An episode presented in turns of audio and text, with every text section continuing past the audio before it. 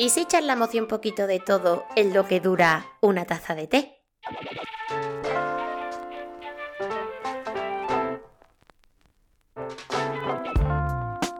Bienvenido, bienvenida a una charla con té. Mi nombre es Aida y en la taza de té número 22 charlamos del por qué cagarla de vez en cuando está bien. Cuando crecemos, nos sometemos siempre a esa presión de hacer las cosas bien, sin equivocarnos, para ser ciudadanos ejemplares tal y como nos inculcan. Tenemos esa obligación de tenerlo todo controlado, atado y ordenado en nuestras vidas y flaquear un poquito ya es sinónimo de debilidad.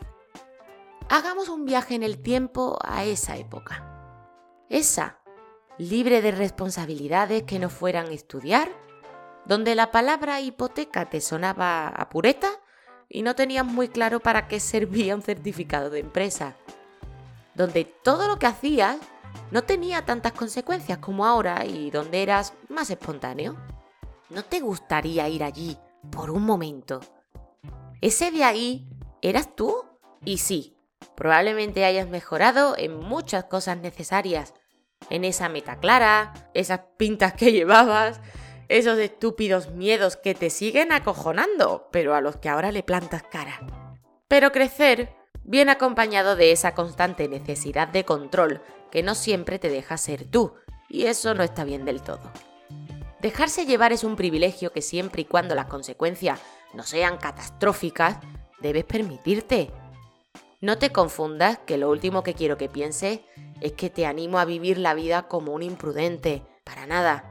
No te estoy justificando al que se juega todos sus ahorros en la lotería, lo pierde y deja sin hogar y sin comer a su familia. Eso no es una cagada.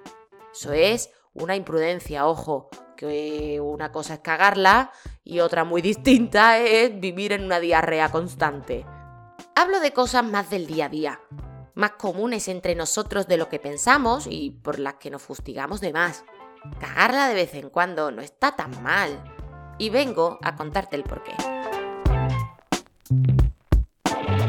Crecer y madurar está bien, pero es una putada. Cada día que pasa te encuentras más parecido con tu padre o tu madre y empiezas a hacer cosas de señores y señoras de su casa Ahora compro el pollo de corral de la carnicería porque me parece que es mucho más sano que el que venden cortado y fileteado en el súper. Y compro papel higiénico doble capa porque la calidad-precio es mejor. Ay, si mi yo de hace unos cuantos más de 10 años me viera. Vamos, me escupía la cara, ya os lo digo. Yo que me iba por el súper, economizando al máximo. Así me comprara papel del váter mm, traslúcido, me daba igual. Si la cena por antonomasia era pasta con tomate los siete días de la semana porque ahorraba, pa'lante. Mis prioridades eran otras y cada céntimo contaba para invertirlo en ellas aunque tuviera que recortar en comida. Y tu madre venía y te decía, por Dios, comes lo mismo siempre. ¿Pero qué compra es esa? Está flaco. Y ahí, tapes por doquier para compensar tu pésima compra. Y sí, como eso, muchas cosas más que antes veías innecesario y, ahora son prioridades en tu vida, como eso de ir buscando el mejor colchón para tu descanso, aunque te suponga un esfuerzo económico. Ser adulto es ser responsable y hacer cosas con coherencia para ti, por y para los tuyos. O al menos esa es la info del libro que nos dan. Pero es que tampoco nos queda otra. Te llegan letras de todo lo que deseas casa, coche, buena.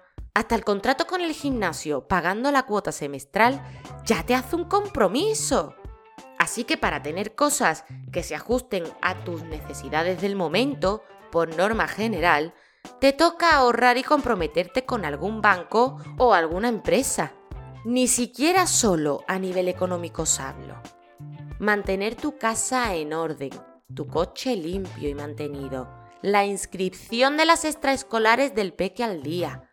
Ser responsable y tenerlo todo en orden está bien, pero ¿no os cansáis a veces de tener la obligación de llevarlo todo para adelante? No sé vosotros, Pero a mí tenerlo todo tan perfectamente controlado me asusta, porque mucho estoy tardando en olvidarme de algo. Corremos el riesgo de querer llevar todo con exceso control y nos perdemos en ese camino donde desencadenamos una serie de hábitos más propios de un obseso ser de engranajes y tornillos que de un humano. No todo tiene por qué estar en perfecto control, ni todo tiene por qué ir perfectamente bien, y no pasa nada. No podemos ser perfectos y perfectas en todo. Esa necesidad que nos creamos de ser eficientes en todo, a veces, puede incrementar nuestra ansia y, debilitar incluso nuestra propia salud. Algo que te pone tan al límite mm, no debe ser bueno. Dosifica. Porque sí, te repito que no eres ni perfecto ni perfecta. Debes errar alguna vez. En algún momento, pues yo qué sé, se te va a olvidar el sándwich de tu hijo para el cole, te dejarás las llaves dentro de casa y cerrarás la puerta por fuera, se te pasará el plazo de entrega de alguna documentación seguro, no siempre vas a llevar efectivo a ese lugar donde no cobran con tarjeta. La silla que hace de perchero en casa no siempre va a estar vacía. Se te va a ir la pinza y vas a volver a quedarte en reserva cuando la gasolinera está a tomar por culo. Y no pasa nada. Eres un humano más en esta montaña rusa. Y sí, te vas a equivocar muchas veces. Y no por eso vas a ser peor en nada. Errar en cosas no te hace fracasar en absoluto. Pasa mucho en el terreno del amor. Cuando sufres una ruptura dolorosa, tardas un poco en darte cuenta de que el haberte equivocado de persona no quería decir que todo lo vivido no te hubiera servido. De hecho, ya os comentaba la temporada pasada que deberíamos de darle las gracias a nuestros ex, que nos hacen ver con claridad lo que no queremos volver a vivir. Cuando la cagas con algo o con alguien, tienes dos. O te flagelas por ello constantemente, llevando tu nivel de autoexigencia a zonas peligrosísimas para tu salud físico-mental, o asumes, aprendes la lección, creas una anécdota, una experiencia de todo eso e incluso te ríes y sigues con tu vida, sin más.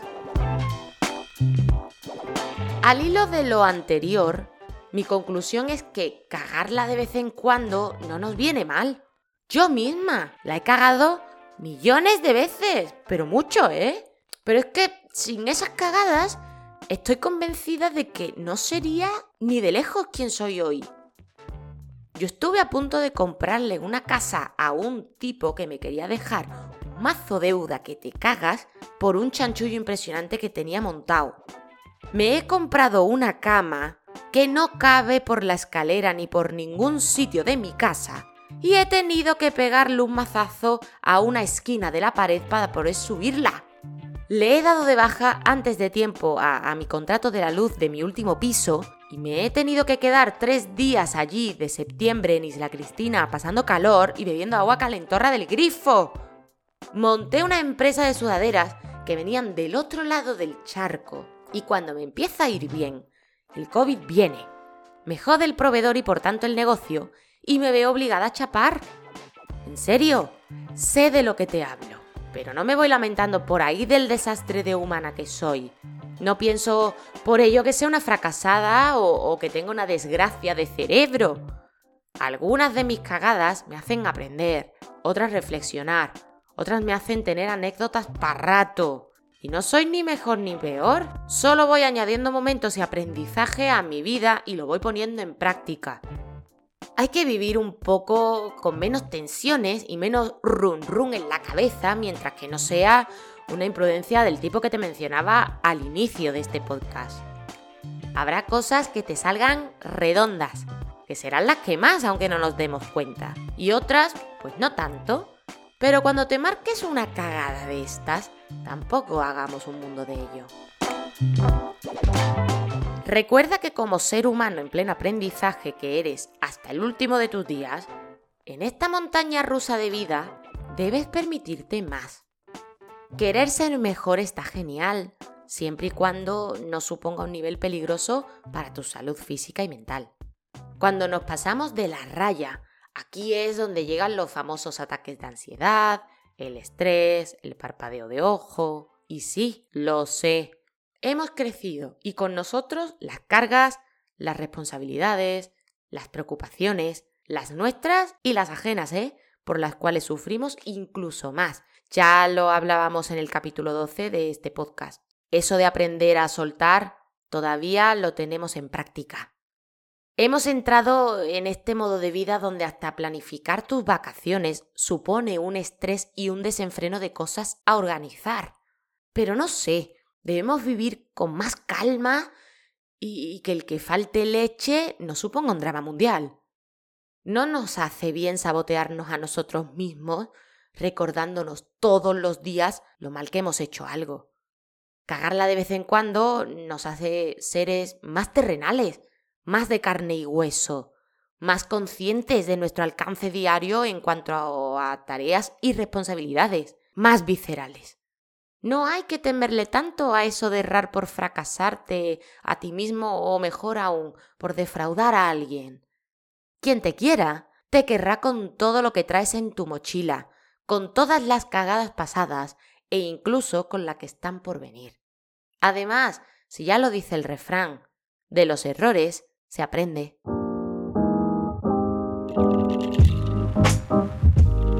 Gracias por compartir esta charla conmigo a través de tu plataforma favorita, ya sea Spotify, Evox, YouTube, Apple Podcast, Google Podcast, sabes que estoy en todas ellas. Y nos vemos en la próxima taza de té. Un beso.